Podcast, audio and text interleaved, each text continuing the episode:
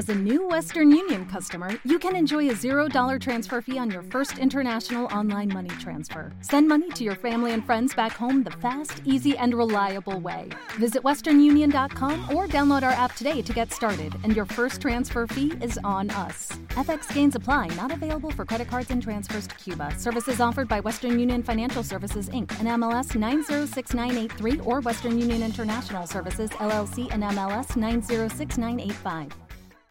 ZZ Podcast. Un programa dirigido y presentado por Luis Bermejo.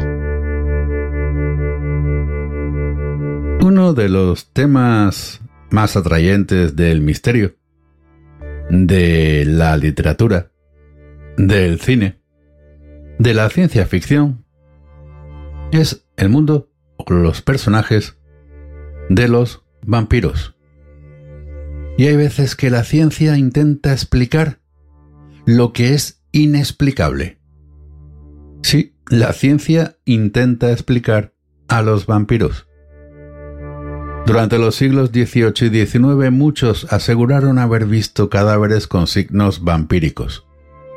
Pero no todos los fenómenos sobrenaturales que describen tienen una explicación científica.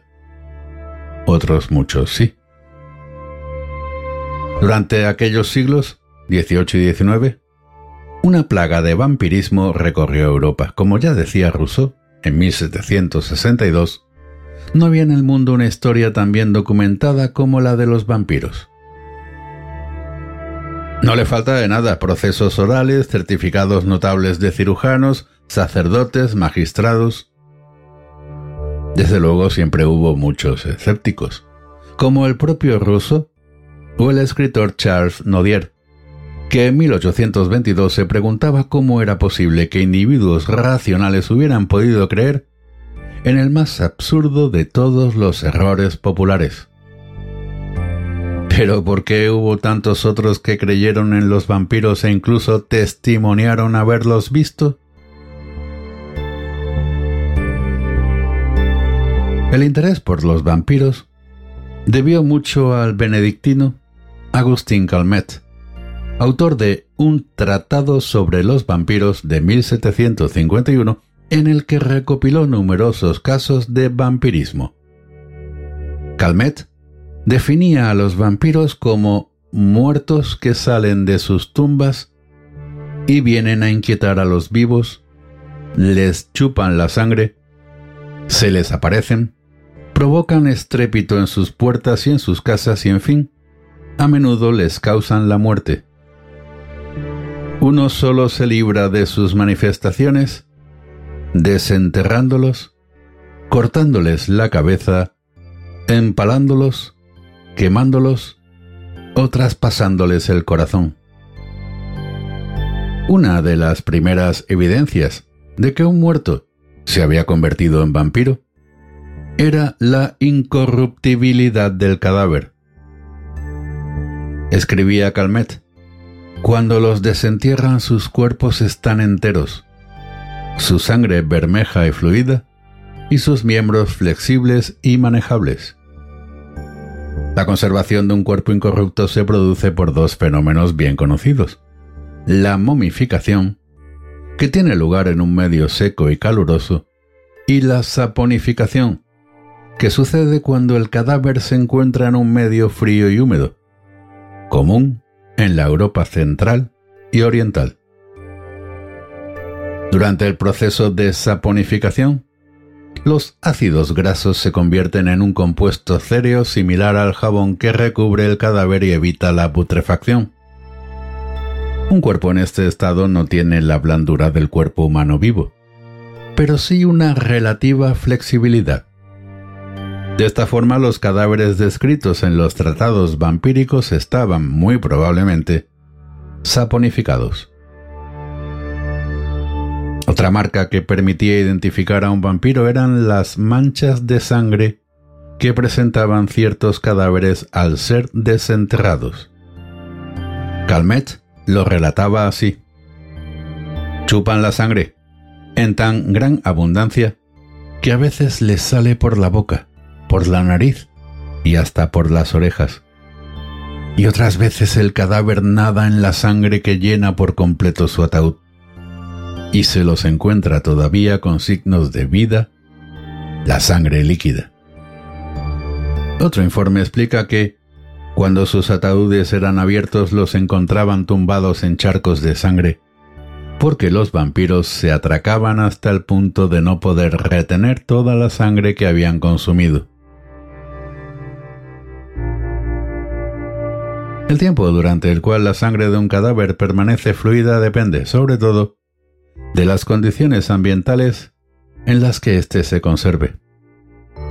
En condiciones ideales con temperatura fría, la sangre puede permanecer así tres o cuatro días, incluso más. Si los cadáveres eran desenterrados en ese plazo por tener sospechas o indicios de su vampirismo, es posible que los encontrasen con sangre en las venas. En cualquier caso, el retraso en la coagulación puede darse por numerosas causas. Cuando se habla de cadáveres manchados de sangre o nadando en ella, lo que es seguramente una exageración, cabe pensar en posibles hemorragias post-mortem producidas en ese periodo de fluidez sanguínea.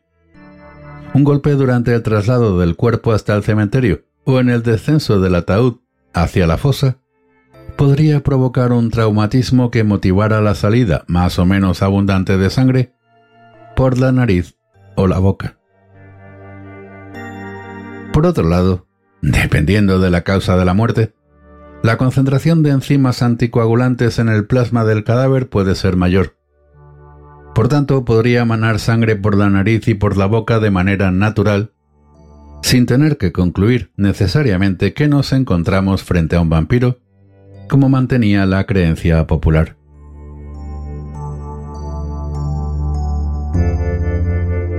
La creencia popular sostenía que para acabar con las apariciones de quienes eran sospechosos de ser vampiros, se los desenterraba para atravesarlos con una estaca.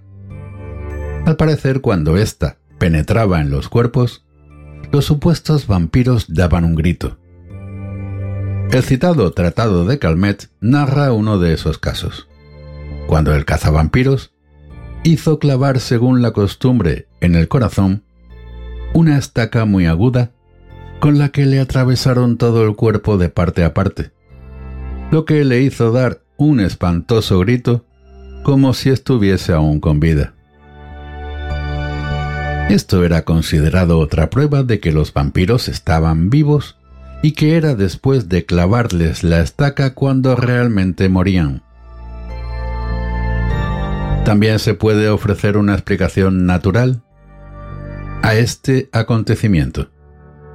En efecto, el aire que se encuentra encerrado en la caja torácica y que se hace salir con velocidad y violencia por el golpe con la estaca, puede producir ese ruido al pasar por la garganta. Y lo que parecía un rugido era interpretado por los presentes en la exhumación como un grito de dolor del cadáver.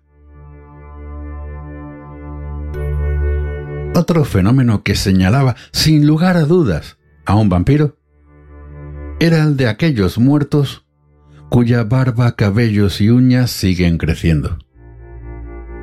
En un ser vivo, pelos y uñas crecen desde la raíz por multiplicación de las células y se alimentan de la corriente sanguínea. Desde luego, cuando fallece una persona, las células dejan de nutrirse y cabello y uñas dejan de crecer. Pero ciertos efectos ópticos pueden dar una impresión contraria. En el caso del cabello lo que ocurre es que tras la muerte tiene lugar un desecamiento, deshidratación y retracción de la piel que podría descubrir algo de pelo interno. Los cabellos además suelen caer hacia atrás dando la impresión de haber crecido. Lo mismo ocurre con las uñas, que al retraerse la piel del cadáver se ven más largas de lo que son en realidad. La lectura de los casos de vampirismo de antaño evidencia que las descripciones de los cadáveres eran precisas y muchos de los sucesos observados sucedieron realmente post-mortem. Lo no científico son las explicaciones que se dieron a los mismos. De tal manera que, en parte, la creencia en vampiros no era más que el producto de la ignorancia sobre la descomposición y las causas de fenómenos naturales que hoy en día sabemos explicar con todo detalle.